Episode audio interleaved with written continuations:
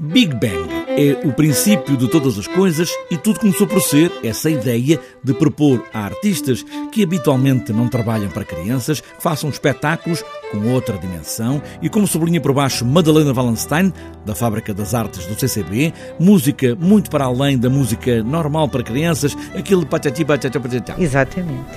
Ou seja, um bocadinho desconstruir esta ideia de que as crianças só gostam de coisas simplificadas ou simples, cantigas solidó ou uh, repertório infantil.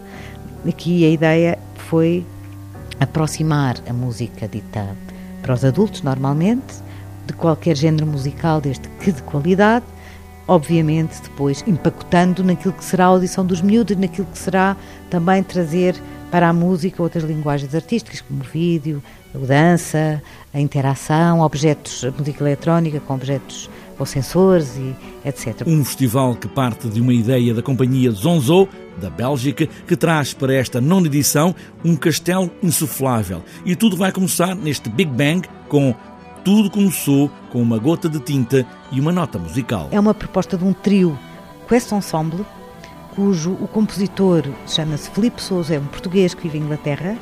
Este trio toca normalmente para adultos só que o Filipe tem uma característica também fantástica, que é também um educador artístico nada de música e que intervém em música na comunidade e, portanto, trabalha com crianças e jovens músicos ou não músicos, pronto. Olhando para o programa, podemos olhar mais de perto Lisboa em voo de peixe, um espetáculo de mãe e filha, Joana Bagulho e Beatriz Bagulho. A mãe entrevista, a filha uh, ilustradora e está a estudar animação, uma jovem, muito jovem de 20 anos, muito promissora.